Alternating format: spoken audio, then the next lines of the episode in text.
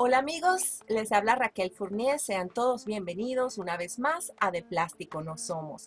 Les recuerdo que si quieren recibir información exclusiva del programa lo pueden hacer escribiendo o suscribiéndose a patreon.com raya inclinada de plástico no somos o lo que es lo mismo patreon.com raya inclinada de plástico no somos. Además, se pueden convertir también en aliados comerciales o simplemente escribirnos al correo electrónico que aparece en la caja de información de este video.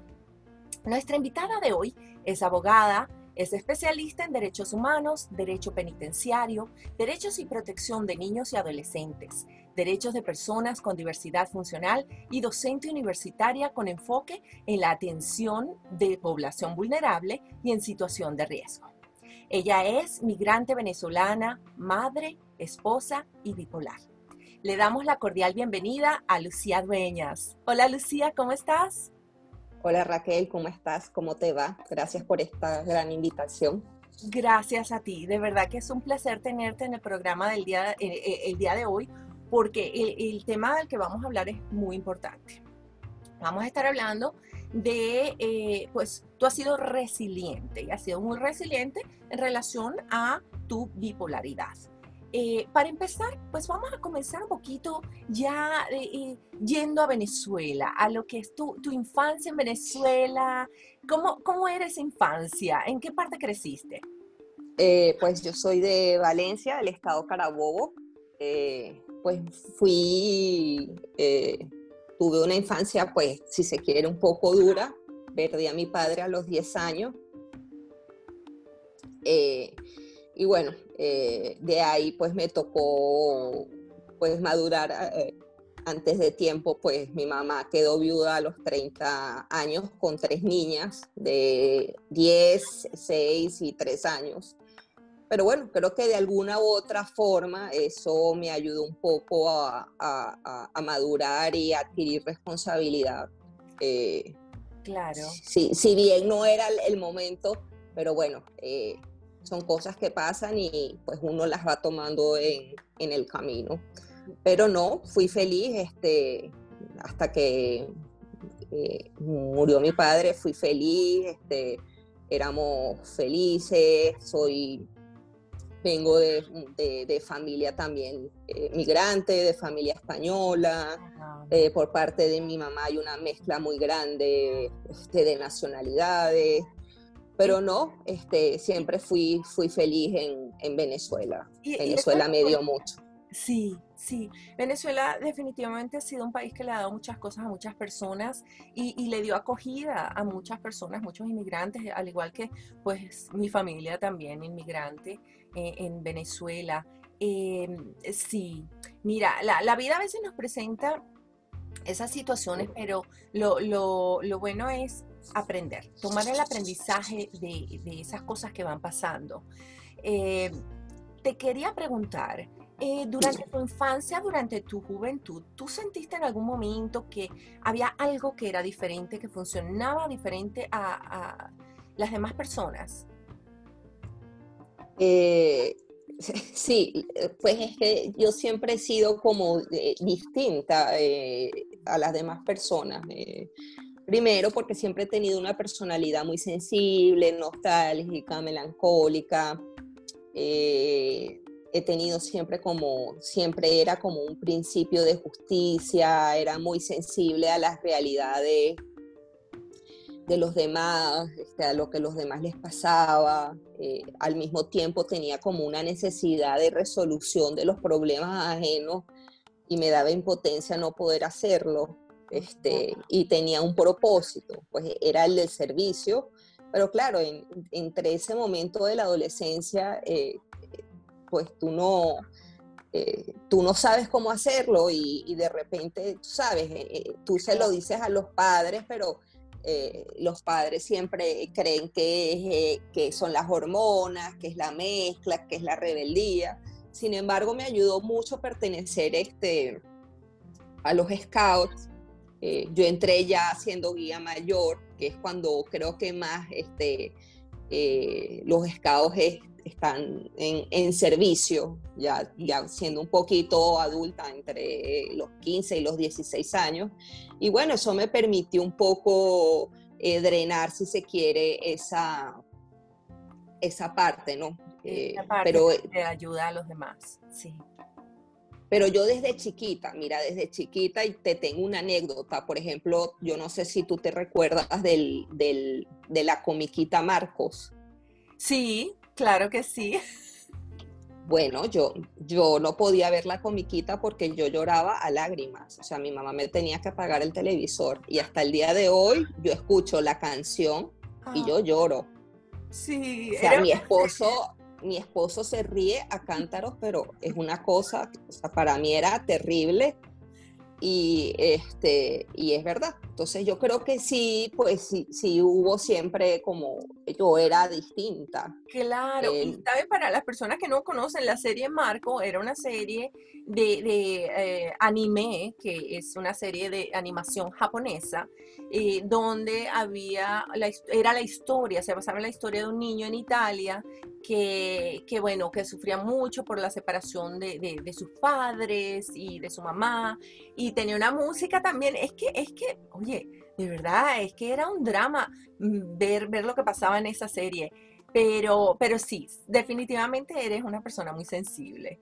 Y, y, esa, y esas ganas de, de, hacer cosas y esas ganas de, de, ayudar al prójimo también te han llevado a hacer muchas cosas, porque eres una mujer que se ha graduado de abogada, te graduaste de abogada en el, en el año 2000 en la Católica del Táchira, ¿verdad? En la universidad. Exactamente, sí, señora. Fíjate, fíjate, te gradúas allí, después ya en el 2015 haces una especialización en, derechos de em, eh, derecho internacional en ah, Antioquía, ya en Colombia. No, ¿no? Eh, bueno, un poquito lo que pasa es que eh, hago una especialización primero en cuando me gradúo, enseguida que me gradúo, yo siempre, a mí siempre me gustó el derecho penal. ¿Por qué? Porque el derecho penal tiene que ver mucho con, con el tema de los, eh, de los privados de libertad. Yo nunca les he dicho presos, me parece una palabra sumamente estigmatizadora. Entonces, o le digo internos o le digo privado de libertad. Y era muy, muy, muy buena eh, en esa materia y en procesal penal. Cuando me graduó, eh, pues no, viene doble sorpresa, viene el título de abogado y me viene un título de madre. Entonces, eh, pues yo eh, me inscribí para hacer un posgrado, entonces todos me decían, pero ¿cómo vas a hacer tú un, posgrado si vas a tener un bebé, que un bebé amerita mucho tiempo? Pero yo siempre he sido como de retos, ¿no? Y yo decía, pero yo sí puedo. Pero claro, ¿cómo yo iba a concursar a, un posgrado sin tener, o sea, ni siquiera tenía el título, porque para ese entonces las universidades privadas entregaban los títulos eh, cuatro meses después porque iban al Ministerio de Educación a ser firmados. Y entonces, claro, yo no tenía experiencia laboral, no tenía publicaciones, no tenía experiencia universitaria, pero bueno, yo me preparé porque era una entrevista eh, de conocimiento. Y yo me fui, ya yo tenía mi barriguita de cinco meses, creo. Y bueno, cuando llego yo ahí, este, están, tú sabes, fiscales, jueces, todos, tú sabes, como, como es el, eh, eh, vamos a decir, la cultura, la construcción social de los abogados y, de todo el, aparato judicial venezolano de ese entonces, ¿no? El respeto, el tal, el yo soy abogado, fiscal. Entonces me decían, ¿y tú vas a presentar? Y yo decía, sí. Entonces, eh, eh, una muchacha me pregunta, así como despectivamente, ¿de qué universidad vienes tú? Yo le digo, de la Católica del Táchira. Y ella me mira con mucha impresión y me dice, tú debes ser muy inteligente. Y yo, yo la miro con, le digo, o sea, ¿qué le pasa a esta señora? Yo, ajá, ¿por qué? A mí me votaron de esa universidad, porque en esa universidad, si tú repetías un año y lo volvías a repetir después, a ti te votaban, te aplicaba lo que era el reglamento de repitiente, y tú después no podías volver a entrar en ninguna facultad de derecho en Venezuela. Oh, wow. Sí, Entonces me dice, ¿y no repetiste ningún año? No, le dije, reparé algunas materias, sí, pero me gradué en los cinco años. Yo entré a mi entrevista, eh, me preguntaron de qué universidad venía. Yo vengo, vengo la, de la Universidad Católica de Táchira, me preguntaron, ¿te dio clase fulano, fulano, fulano? Sí, tal, tal, tal, tal, tal. Me dijeron, bueno, sálgase. Y yo, ok, me salí. Cuando fueron a dar los resultados, mi mamá me dijo, ¿para qué vas a ir si tú no quedaste? Tú no quedaste, ¿cómo vas a quedar tú? Y yo le dije, bueno, pues yo voy a ir a ver, o sea, tengo que corroborar.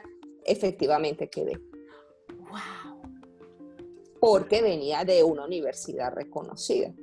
Terminé mi posgrado, terminé mi posgrado.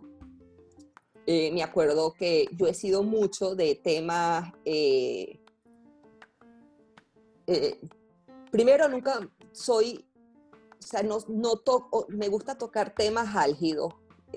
No soy de estar haciendo temas reiterados, o sea, no, no, no me gusta producir lo, lo, lo, que ya está escrito, ¿no? Sí. Aunque siempre pienso que nosotros somos el resultado de las construcciones que hemos leído y, y, y, y de los autores que, a los que nos acogemos y nos pegamos eh, con amor, ¿no? Entonces, bueno, termino con una tesis que se, eh, se llama Derecho a morir en Venezuela, que tenía que ver con el tema de la eutanasia. Lo dejo ahí porque ya eso es como de otro, programa. Ese, ese, es otro programa, exactamente, ¿no?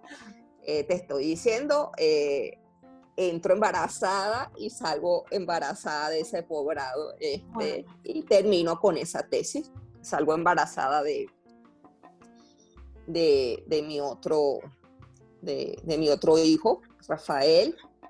Y bueno, ya ahí tengo otro posgrado. Luego me voy para, ya pues, este, voy para que siga retomando. Este, luego obtengo la convalidación del título en la Universidad de Antioquia, la tercera mejor universidad de Colombia. Y ahí es que hago el posgrado de Derechos Humanos en, ah. en, porque es la manera en la cual yo entro a Colombia como migrante, porque la gente no sabe, pero vivir en Colombia o entrar en Colombia, en Colombia como migrante es sumamente difícil. Oh, y yo tuve que entrar estudiando. Fíjate tú, y entonces también allá en Colombia tú hiciste tu, la revalida de tu título de, de abogado, que no mucha gente lo hace, porque no es cosa eh, fácil. No, si supieras a qué que después que ahora que estoy aquí en España, eh, la verdad es que eh, es un tema, es sencillo, eh, lo, hace, lo puedes hacer en seis meses, oh, no es costoso, puedes elegir la universidad que tú quieras. Creo que en este momento es mucho más difícil del momento el que, en el cual yo lo hice, porque ya eh, eh, Colombia de verdad que está eh, saturada con el tema de la migración venezolana, porque Colombia no es un país este, acostumbrado a la migración y realmente están, se, sienten, se sienten abrumados. Pero no, en, en un semestre tú solo tienes que ver cinco materias, y ya, tú escoges la universidad, pagas y estás listo y te dan tu resolución. No, pero tú tienes mucho crédito, tú eres una mujer inteligentísima y dedicada, definitivamente. Claro, tú, lo que pasa es que tú seguiste tus pasos y es lo que yo siempre comento.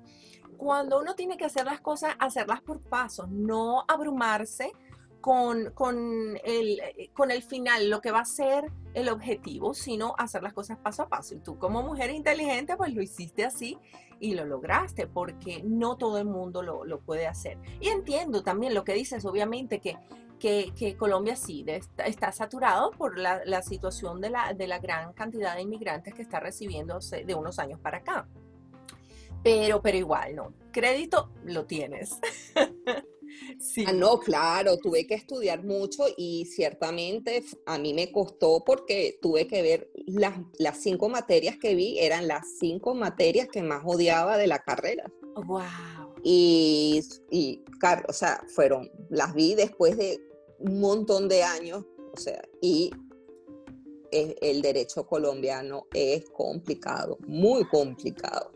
Pero bueno, lo hice, lo, lo hice, no lo hice en seis meses, la verdad es que me di mi tiempo, lo hice en un año, pero bueno, ya tengo hasta tarjeta profesional. Yo, yo, yo realmente salí de Colombia porque ya no tenía manera, eh, manera de tener algún estatus legal allá. Yo vivía feliz, este, nos gustaba muchísimo. Sí, pero bueno, no. Vivías en Medellín, ¿no? Sí, Medellín. es sí, sí, espectacular. Y, pero bueno, salí y, era ya pues, era, era, como ir contra la corriente. Ya yo tengo ciudadanía española desde los 16 años y mis hijos desde que nacieron y yo decía, ¿qué más voy a seguir haciendo aquí si ya no, yo qué más voy a estudiar? Ya yo no puedo. Yo realmente terminé muy saturada después de tantos estudios allá y bueno, nada, este, ya era la hora, mi hijo va a estudiar, en, iba a empezar a estudiar en Alemania, pero por temas de la pandemia no se pudo. Y bueno, nada, este, vine para acá y pues acá sí dije, no, aquí en España ni no voy a homologar ni convalidar el título porque es una grosería, realmente. Dios, sí, es complicado, ¿no? Sí, muy complicado. Mira, y yo sé también, eh, para, entrar en, otro tema ahora, sé también que en Colombia te diagnostican. ¿Eso hace, eh, ¿de eso hace seis años o cinco? No, me diagnostican, eh, me acuerdo que me siento en el 2014 ya me empezaba a sentir mal, pero pensaba que era ya la, misma tristeza derivada de la migración. Sin embargo, yo vivía en Medellín, o sea, yo era el tipo de migrante que no podía ser comparado con ningún otro migrante porque yo, este, mi esposo trabaja en un crucero, es primer oficial de máquinas y este, es una persona que genera muy buen sueldo, muy buenos ingresos. Entonces yo, o sea, yo decía, mira, la gente me preguntaba, ¿cómo hiciste tú? ¿Cómo vives tú? Recomiéndame algo. Yo decía, mira, yo no soy un referente para hablar de temas migratorios, porque yo no soy el, el, el común. Este, yo no te puedo ayudar. O sea, pregúntale a fulanito de tal. Y me acuerdo, pero yo sí venía, me venía dando como mucha nostalgia, nostalgia, pero empecé a sentir cosas y a tener pensamientos y un día me siento en la cama y le digo a mi esposo, mira, algo no está bien y, y, claro, yo sé que no está bien y porque ya yo venía, yo venía ya con procesos depresivos desde hace 13 años, ah. del 2014 cuenta 13 años para allá, claro. que se, eh, que se, eh, que que, un detonante, que se sumaron a un detonante del nacimiento de Rafael, con el que viví una depresión postparto. Ah. Y después de esa depresión postparto, eh, yo quedé con unos episodios depresivos eh, bastante fuertes, ¿no? Medicada, pero nunca un psiquiatra en Venezuela eh, se atrevió o tuvo, no sé, la valentía de decirme, mira, tú tienes trastorno bipolar. Sin embargo, ahora, este, y, después con, con, mi doctor en, Colombia, que sigue siendo mi psiquiatra, empezamos como a estudiar y yo le digo, efectivamente, yo era bipolar, porque empezamos a ver y yo le decía, no, doctor, mire, y en esta oportunidad yo tenía, yo me acuerdo, yo tenía episodios y, eh, maníacos, hipo, hipomanía, eh, eh, episodios de manía.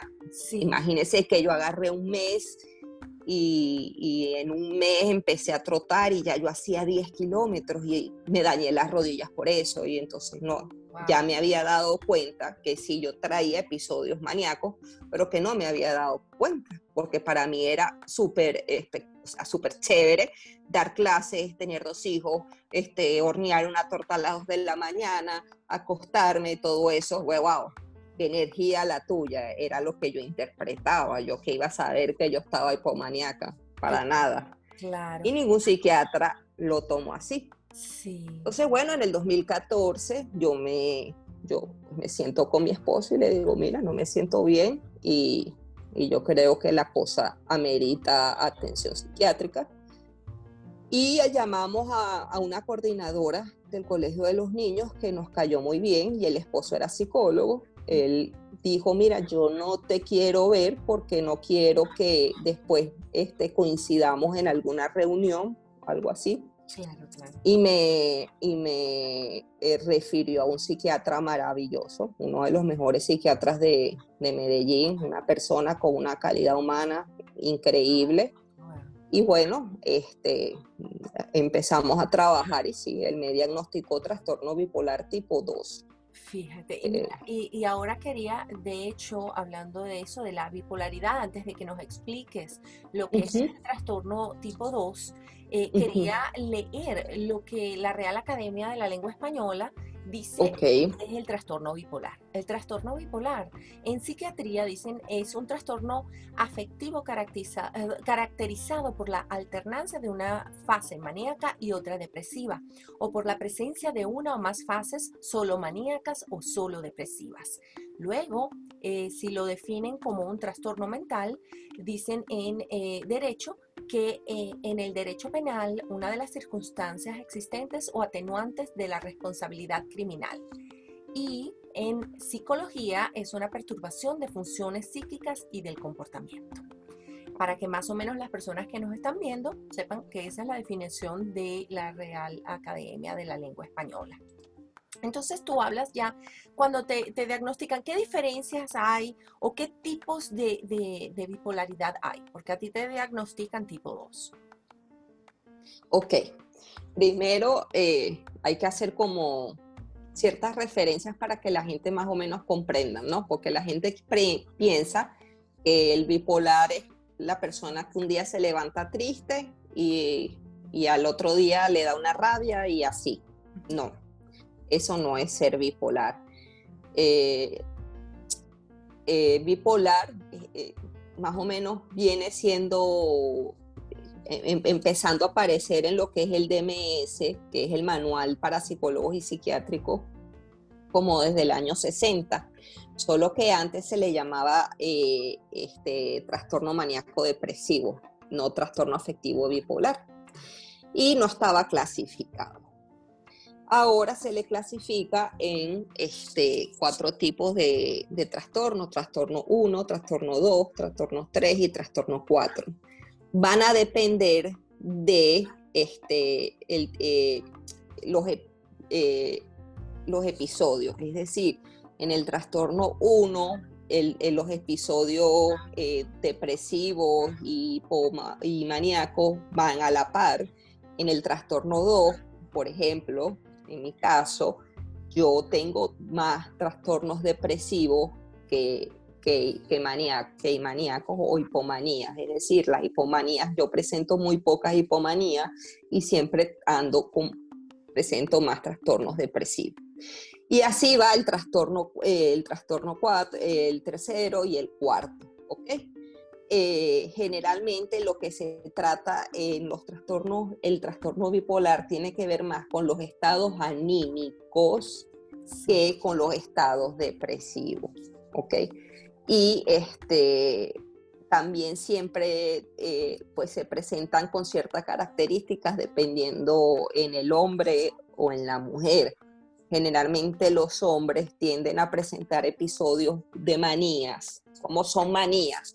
¿Cómo sabemos cuando una persona, por ejemplo, y eso es eso súper bueno identificarlo, eh, presenta una manía, una persona que, que no empieza a dormir, que empieza, que es eufórica, que empieza a, tener ideas, eh, empieza a tener pensamientos, mira, empieza a generar, yo soy el mejor, vamos a hacer este negocio, eh, mira, tengo estas ideas, empieza a hablar y cambia de tema sin pensarlo y se va de un tema para otro.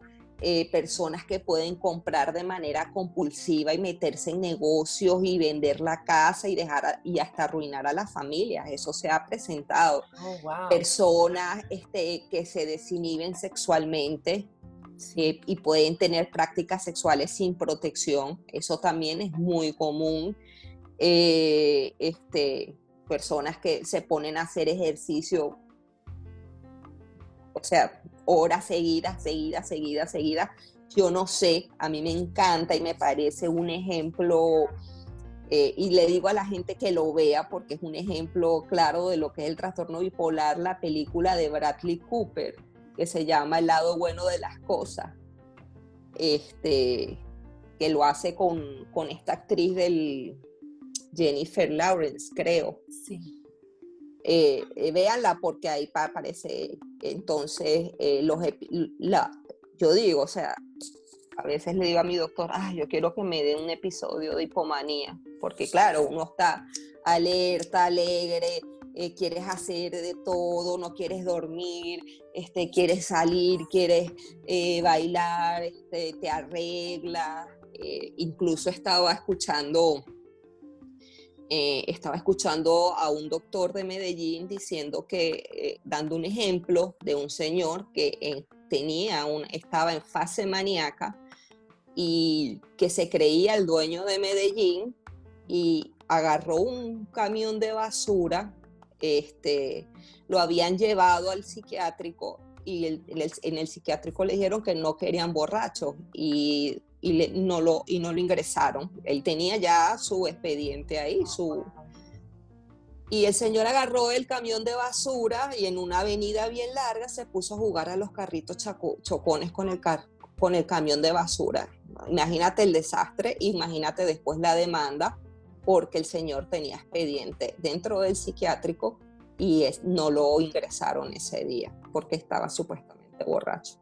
Entonces eso pues tú tienes que como aprender a identificarlo. Ya yo, por ejemplo, yo ya yo sé. Porque, porque la gente dirá, no, pero es mejor tener a un, a un maníaco que a un depresivo. Pero ¿qué pasa? Que cuando las fases maníacas, de fases maníacas puedes pasar a, a, a brotes psicóticos y los brotes psicóticos son sumamente delicados porque es cuando comienzas a tener eh, eh, eh, delirio, este, que empiezas a tener, por ejemplo, sientes que te está persiguiendo alguien, empiezas a, piensas que todo huele mal, que ves fantasmas, por ejemplo. Entonces los brotes de, psicóticos son súper delicados. Entonces por eso las fases maníacas son de mucho, mucho, mucho cuidado, ¿no? Claro, y para ti el hecho de tener todo este conocimiento, entonces ya aplicándolo a lo que tú lo aplicaste, a tu carrera de, derecho y de derecho penal, me imagino que ha sido una herramienta para mm, proteger, como tú misma dices, a, pues, a las personas que estén vulnerables.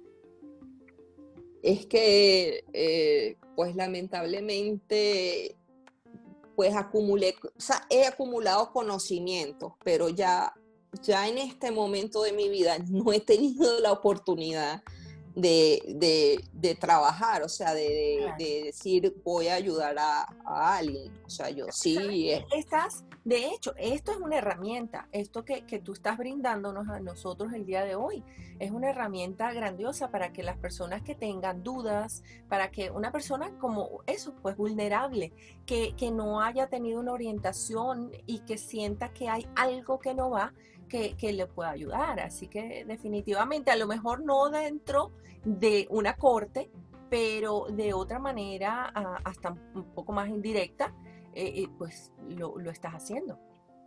No, pues yo creo que algo sí se viene, vengo haciendo pasito a pasito a través del Instagram.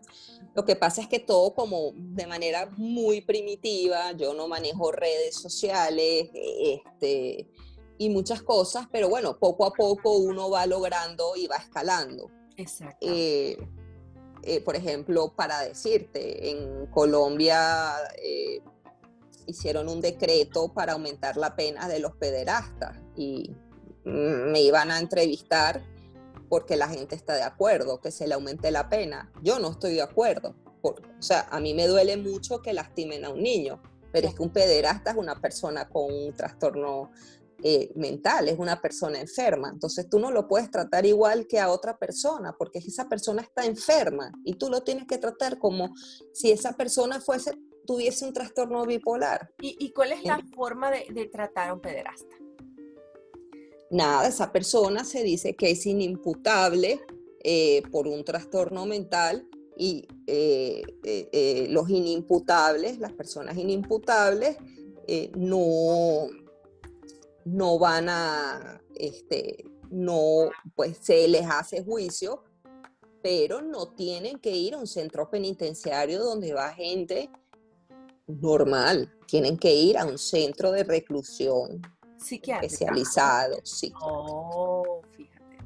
Ok. Sí, señora. Mira, qué increíble. A mí me llamó mucho la atención algo que, tú me, me enviaste, que dice que lo más importante que tú quieres es diálogo sostenido, abierto, preciso y sincero para ahuyentar a las palabras inseguras, a los enfermos aterrados, a las familias que se dan por vencidas y abrir los espacios que continúan cerrados por el silencio y la desesperanza. Y, eso es un gran mensaje. Háblanos de las familias, las familias en un entorno de, de una persona que tiene, que ha sido diagnosticada de, como, como bipolar, con una patología bipolar? Eh, bueno, para cualquier familia eh, cuyo que, que, le diagnostica un miembro un trastorno, ya sea bipolar, una esquizofrenia, trastorno límite de personalidad, este, es duro, es duro. Eh, primero porque ya sabes que que te estás enfrentando a una enfermedad crónica que no va a desaparecer. Eh, segundo, eh, porque eh, estamos hablando de, una enfermedad que no se ve. Entonces la gente no cree en lo que no ve. Así es. tercero, este, eh, las enfermedades mentales eh, son, son ridiculizadas, idiotizadas, estigmatizadas, eh,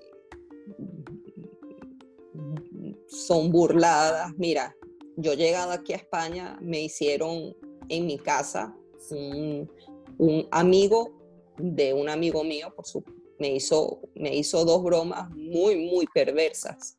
Oh, y yo he tenido que aprender este, eh, a vivir eh, y entender desde mi eh, conocimiento, entender la ignorancia de las otras personas, ¿no? Para no tomarme todo personal, porque si no sufriría mucho. Claro, y entonces, ¿qué, qué tú le recomendarías a esas personas que, que, que para que tengan más tacto a la hora de, tomar un tema donde no están informados, porque tú sabes que yo pienso y yo he notado que a veces la risa o, el hecho de, la burla es un arma para defenderse cuando la persona es ignorante sobre un tema. Y, esas personas mismas, bueno, tendrían que, informarse un poquito más. ¿Qué, recomendaciones a lo mejor le puedes dar tú a, una familia que tiene un miembro de, en, ese núcleo que, tiene bipolaridad, qué hacer, qué no hacer, qué decir o qué no decir? Bueno, primero, eh, yo creo que el, lenguaje corporal, las actitudes de las personas dicen mucho. Hay, hay, familias y personas que no quieren hablar del tema y eso es totalmente respetable. Si ese es el caso de una familia que no quiere hablar, que no quiere exteriorizar, que no quiere este, eh, compartir el problema, no espere que lo hagan y empiece a preguntar, pero dime, pero qué pasa, pero yo te puedo ayudar. No lo haga porque eso causa mucha molestia. Porque, ¿Por qué? Porque a lo mejor esa familia está pensando todavía desde sus creencias que, que, que, que pues ser loco es malo, que, ese miembro de la familia lo van a herir, que la sociedad todavía no está preparado para tenerlo, este, y, todo, y todo, y todo esa, todo eso que puede rondar a esa familia, ¿no? Entonces, si la persona no quiere hablar, no lo haga hablar, respételo. Sí, Está muy bien, está muy bien. Porque no todo el mundo quiere hablar, no todo el mundo quiere compartir, no todo el mundo está preparado para hablar de sus problemas. Y a, mí hay mucha gente... un momento en que esa persona ya por su propia decisión eh, busque a lo mejor a la persona indicada con quien poder abrirse y, decir cuáles son sus temores. Claro, es que no es fácil, este, eh, a mí me han dicho, o sea, pero... Eh, como tú, pero tú, pero tú no pareces bipolar porque mira todo lo que tú has estudiado, pero mira cómo están tus hijos, pero mira tu esposo, buenísimo, trabajando en ese crucero, yo a ti no te veo nada, a ti lo que te falta es trabajar, ocuparte. Ay, no. Me dicen. Ay, bueno, tú sabes, e, es eso, es, yo pienso que muchas veces el querer ayudar sin tener conocimiento no es ayuda. A, veces tú puedes brindar una amistad, a veces tú puedes brindar, si te piden un consejo, un consejo, pero, pero yo creo que hay cosas que es mejor si no las sabemos informarnos, si no las sabemos preguntar. Y de hecho, bueno, por eso estamos acá conversando hoy, porque hay muchas cosas, muchos estigmas, como tú misma dices, y hay muchos mitos sobre lo que son cualquier tipo de afección mental, la bipolaridad, eh, este, los tipos. Fíjate tú, yo personalmente yo no sabía que la bipolaridad tenía diferentes tipos y, eh, me enteré fue a través de ti. Y el hecho de que tú eh, funciones que hayas, porque de verdad hay que reconocer, has hecho muchas cosas, has tenido la oportunidad de, de, estudiar, estudiaste, lo hiciste, lo lograste, no solamente, bueno, en Venezuela, sino que después te vas para Colombia, allá estás ubicada en Colombia, eh, haces eh, estudios allá, revalidación allá y actualmente estás en las Islas Canarias, ¿verdad? Sí, en Tenerife. Fíjate, actualmente en Tenerife, entonces eres una persona también muy resiliente, una persona que, tiene un poder de adaptación tremendo, porque no todo el mundo puede hacer las cosas que tú has hecho. Y de verdad que, que sí me gustaría eso, háblanos un poco de, ya nos hablaste de, de, ese momento que tú dijiste, no, aquí hay algo. Y eso le pasa a todas las personas, ¿tú crees? ¿Tú has tenido amistades que tengan bipolaridad también? No. No. Eh, te puedo decir que a raíz de que vengo manejando un poco la información en Instagram, eh, sí, me, han, me, eh, me, ha escrito gente, me han llamado, pero más que todo por crisis de ansiedad y sobre todo en la pandemia. Me llamó y me, me llamaba gente y me escribía gente que cómo podían manejar las crisis de ansiedad, eh, los ataques de pánico y todas esas cosas. Obviamente, pues yo los ayudaba hasta donde yo podía, ¿no? Eh, quien me conoce sabe que yo siempre digo que la, mejor resolución de, un problema mental eh, está en manos de un psiquiatra, de un psicólogo y obviamente de un de tratamiento farmacológico. Eh, no hablo de, yo jamás hablo de tratamiento farmacológico, nadie sabe los remedios que yo tomo, ni cómo se llaman, eh, ni las dosis, eh, porque es un tema muy delicado y... Este, muy personal también. Tú no tienes... Ah, no, claro. Eso, eso es una parte, eso es parte de la privacidad tuya con tu médico y del tratamiento que se haya especificado que va a funcionar específicamente para ti. Y eso es otra aclaratoria que quiero de hecho hacer en el programa que es eso. Nosotros estamos hablando de eh, eh, experiencia, no estamos hablando desde un punto de vista de, eh, en el caso de médico, ni, ni, psicológico, ni psiquiátrico, sino de la parte más eh, de experiencia. Y en el caso, obviamente, la parte legal, la parte que tú has manejado y, la parte de los vulnerables, y esta, esto que esa es una parte donde tú estás definitivamente muy informada, porque incluso tú ah, fuiste docente. Y cuéntame, ¿cómo, cómo era, tú cuando hacías ejercías la docencia, eh, no, no sentías en algún momento eh, pues que tenías esos, episodios, que era como que estabas en, una época, estabas así que, bueno, una clase tras la otra, pero después como que te, te, daba un poquito como la depresión. ¿Cómo manejabas eso? Porque docencia no es fácil, estás hablando delante de un público y todo el mundo te está poniendo absoluta y total atención. Eh, no, obviamente era duro y sí, tenía momentos de depresión y momentos en los que tenía, o sea, tenía tres trabajos al mismo tiempo. Tenía un trabajo fijo y daba clases en, en lo que era el 6CPC y también en la universidad, pero es que me gustaba tanto, pero tanto mi trabajo que, que era fácil llevarlo todo, era fácil llevarme llevar mi tristeza con la crianza de mis hijos, el día a día de la casa y, la docencia.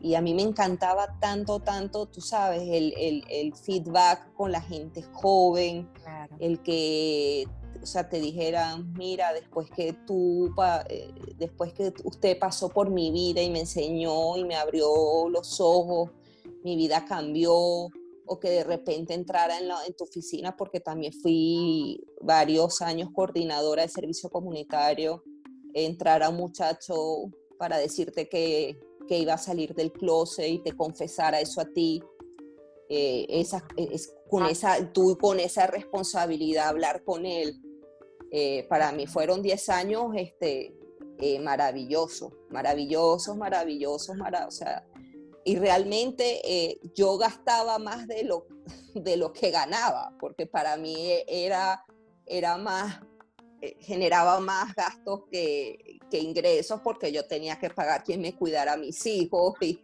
y, gastaba más gasolina y todo porque era yo vivía en la trigaleña, no sé si te acordarás, y eso era en San Diego. Venezuela, sí, sí. Ajá, entonces, pero yo me lo disfrutaba, o sea, yo amaba y amo a mis alumnos y los recuerdo con, con mucho cariño. O sea, para mí fue la etapa más bonita de, yo creo que de mi profesión y hoy puedo ver, o sea, puedo ver, eh, eh, ratificar y rectificar con, con, orgullo cómo algunos este, llevan, llevan mi mensaje en ONG, como en otros países les ha, les ha ido súper bien.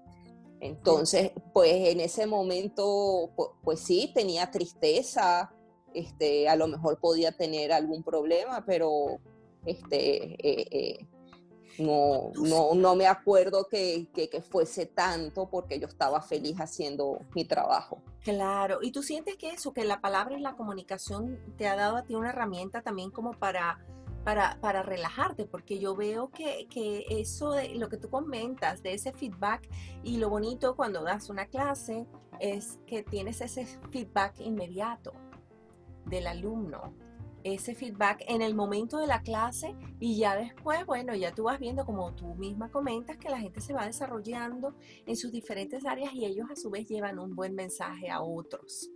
Pero tú sientes que eso, que a ti la, la palabra, el hecho de hablar, te ha ayudado. Sí, sí, sí, sí, siempre me ha ayudado mucho y me ha gustado. Eh, este, eh, creo que es un don, eh, y un don muy bueno. Este, creo que que me ha favorecido y me ha ayudado mucho en, todo lo que he hecho desde siempre, ¿no? Eh, nunca he sido ni tímida ni, ni, penosa, siempre he sido muy extrovertida, muy, muy espontánea. Eh, y, este, y bueno, eh, creo que sí. Quisiera, quisiera a lo mejor a veces como pulirlo un poco más. claro, eso te iba a preguntar que, mejorarlo, sí. En, futuro, ahora que estás en, Tenerife, en las Islas Canarias de España, ¿cómo te ves? ¿Qué te ves haciendo? Porque yo definitivamente eh, te veo y eres comunicadora, eres una persona que tiene esa, esas ganas de ayudar, de ayudar a los demás. ¿Y qué, qué está en ese futuro que tú ves para ti? Mira, eh,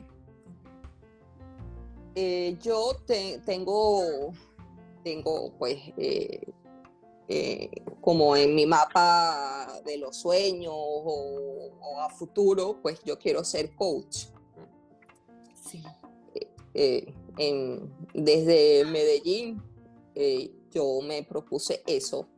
yo recibí también, fui muchas sesiones de coach, precisamente de cuál era mi propósito porque me di cuenta que yo tenía esa habilidad de acompañamiento y de contención. Mi psiquiatra este, me dijo que estudiara psicología pero aquí, porque la psicología aquí era, este, eran, era muy buena. Y después que me fuera con él para trabajar con él. Pero la verdad es que, mira, yo tengo ya, voy para 44 años, o sea, yo estudiar 5 años más, voy a llegar a los 50. Y hay una realidad eh, que, no, que no quiero que suene tan, tan, así como tan, tan oscura, pero yo estoy saturada eh, cognitivamente de haber estudiado tanto.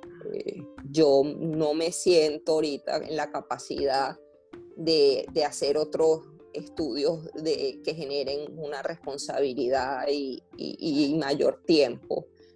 Y la verdad es que vengo tomando medicamentos muy fuertes durante muchos años que, este, que han generado ciertas condiciones como pérdidas de la memoria, faltas de concentración, entonces ahora tú me preguntas, mira, tú harías un doctorado, todo el mundo me dice, pero haz un doctorado en el tema de la diversidad funcional y, la salud mental.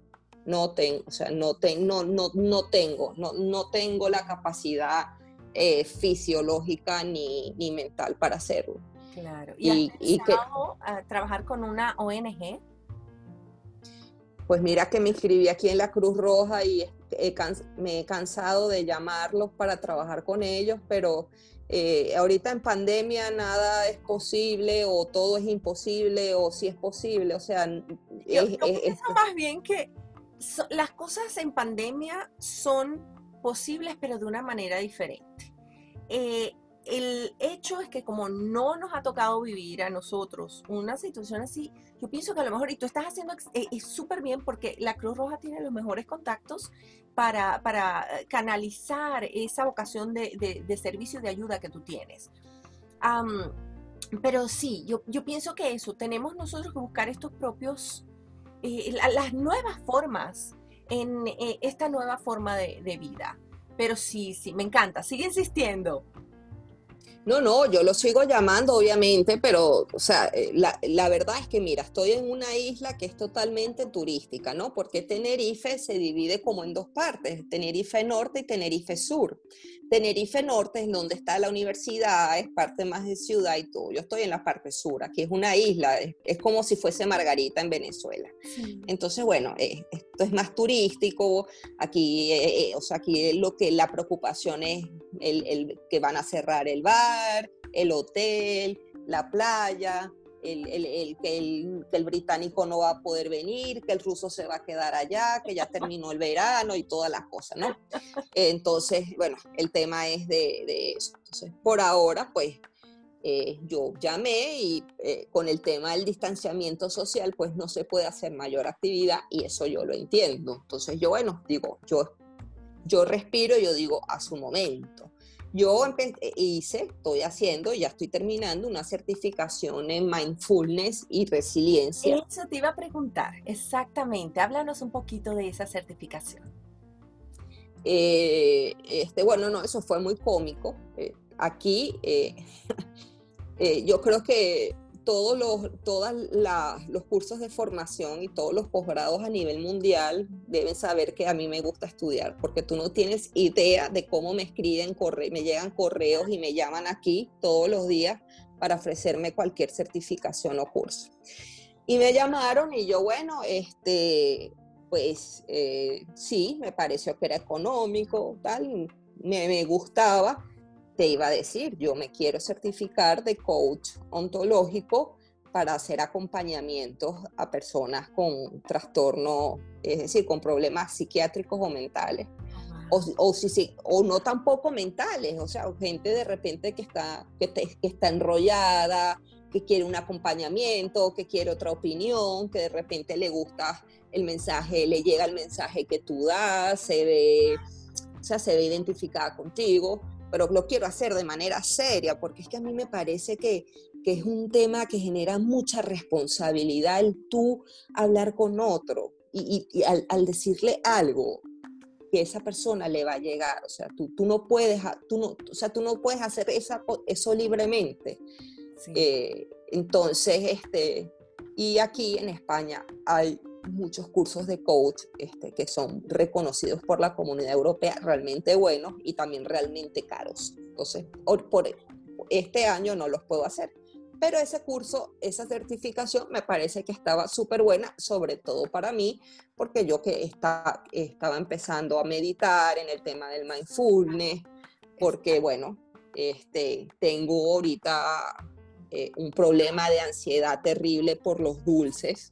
Eh, eh, una, adicción con los azúcares eh, bárbara, tengo todos los valores eh, altísimos, tengo un sobrepeso. Yo, pienso que en general, mira, de verdad que, en esta cuarentena, el que no se haya salido de una, una dieta saludable, no, no, yo no lo puedo entender, porque es que si la ansiedad da, da por ahí por buscar esa satisfacción de, del azúcar y la satisfacción de, esos dulces. Pero bueno, continúa.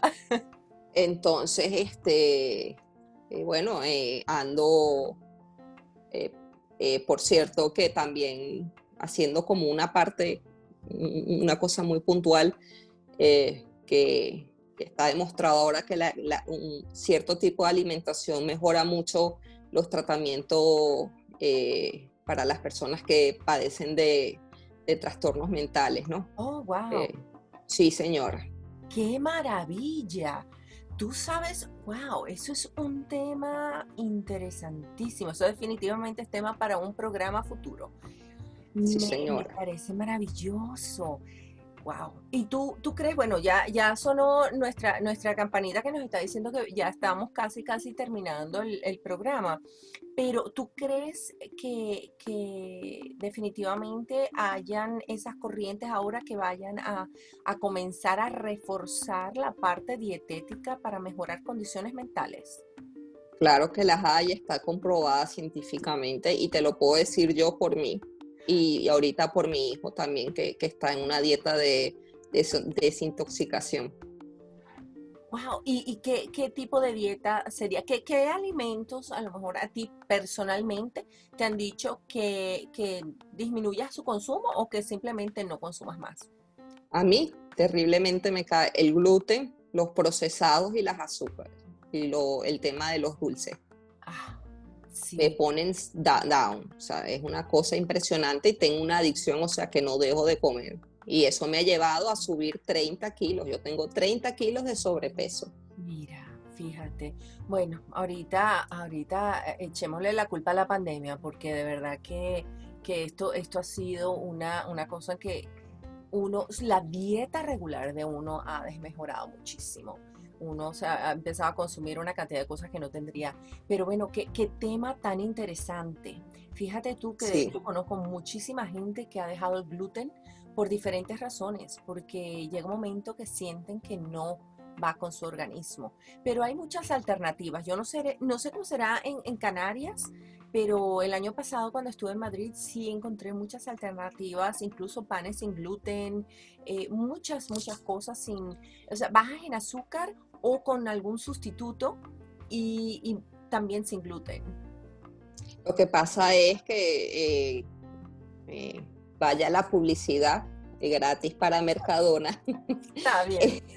Este, el, el, dueño tiene un hijo con autismo entonces, por eso es que esa ellos sacan la línea sin gluten. Tú encuentras todo, claro. Yo estuve ahí, también valga la cuña, estamos bien, no importa. sí. Mira, mira, pero ¿sabes qué? Pero eso, yo pienso que cuando las personas son tocadas directamente por algunas de estas afecciones, como que llega el momento que dicen, ah, y entienden al resto de la, eh, de la población, las personas que tienen esos padecimientos también. Qué maravilla, qué maravilla. Bueno, espero que allá tengas también eh, el fácil acceso a ese, ese tipo de alimentos. Y bueno, no, sí. Eh, de verdad, bueno, para, para concluir, ¿qué, quisieras, qué otro mensaje quisieras, con el que quisieras dejarnos? ¿Qué sería en, en, relación a lo que hemos hablado hoy para cerrar el programa?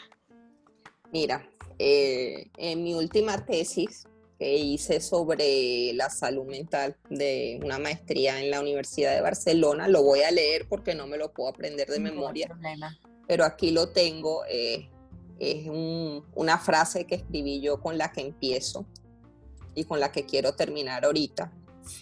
Y dice lo siguiente, la enfermedad mental no se contagia, no es un peligro y no produce sujetos buenos ni malos es una especie de infierno donde la mirada se ahoga en la profundidad del miedo, en el rechazo social, en el mito de lo anormal y en el doble estigma que se vive por estar loco e ir buscando el paraíso, a veces en vida y otras con la muerte.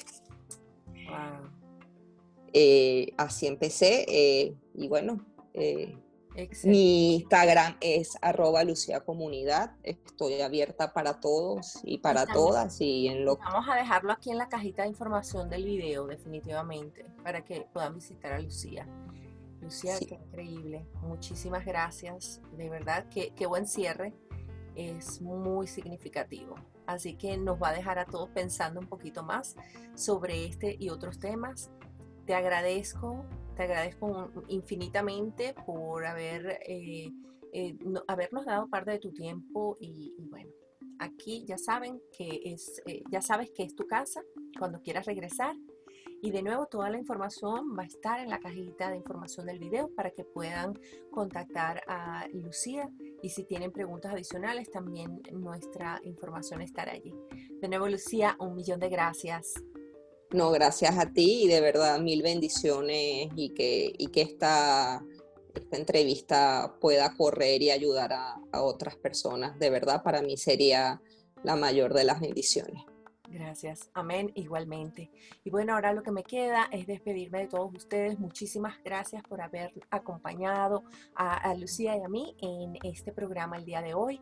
Y como siempre, me despido diciendo que de plástico no somos. Hasta luego. Thank you.